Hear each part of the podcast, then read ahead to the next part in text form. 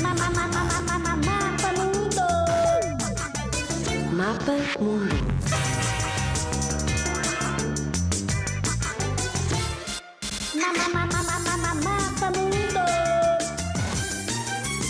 República Checa. A República Checa está mesmo no centro da Europa. Facilmente dali se chega a qualquer lado. Faz fronteira com cinco países diferentes. Nem sempre a República Checa era assim chamada. Até 1989 era Checoslováquia, porque se tinha juntado à Eslováquia depois da Primeira Guerra Mundial.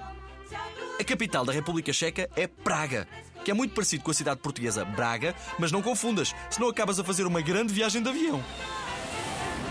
Existem mais de 2 mil castelos e fortalezas na República Checa. Só a França e a Bélgica têm mais no mundo inteiro.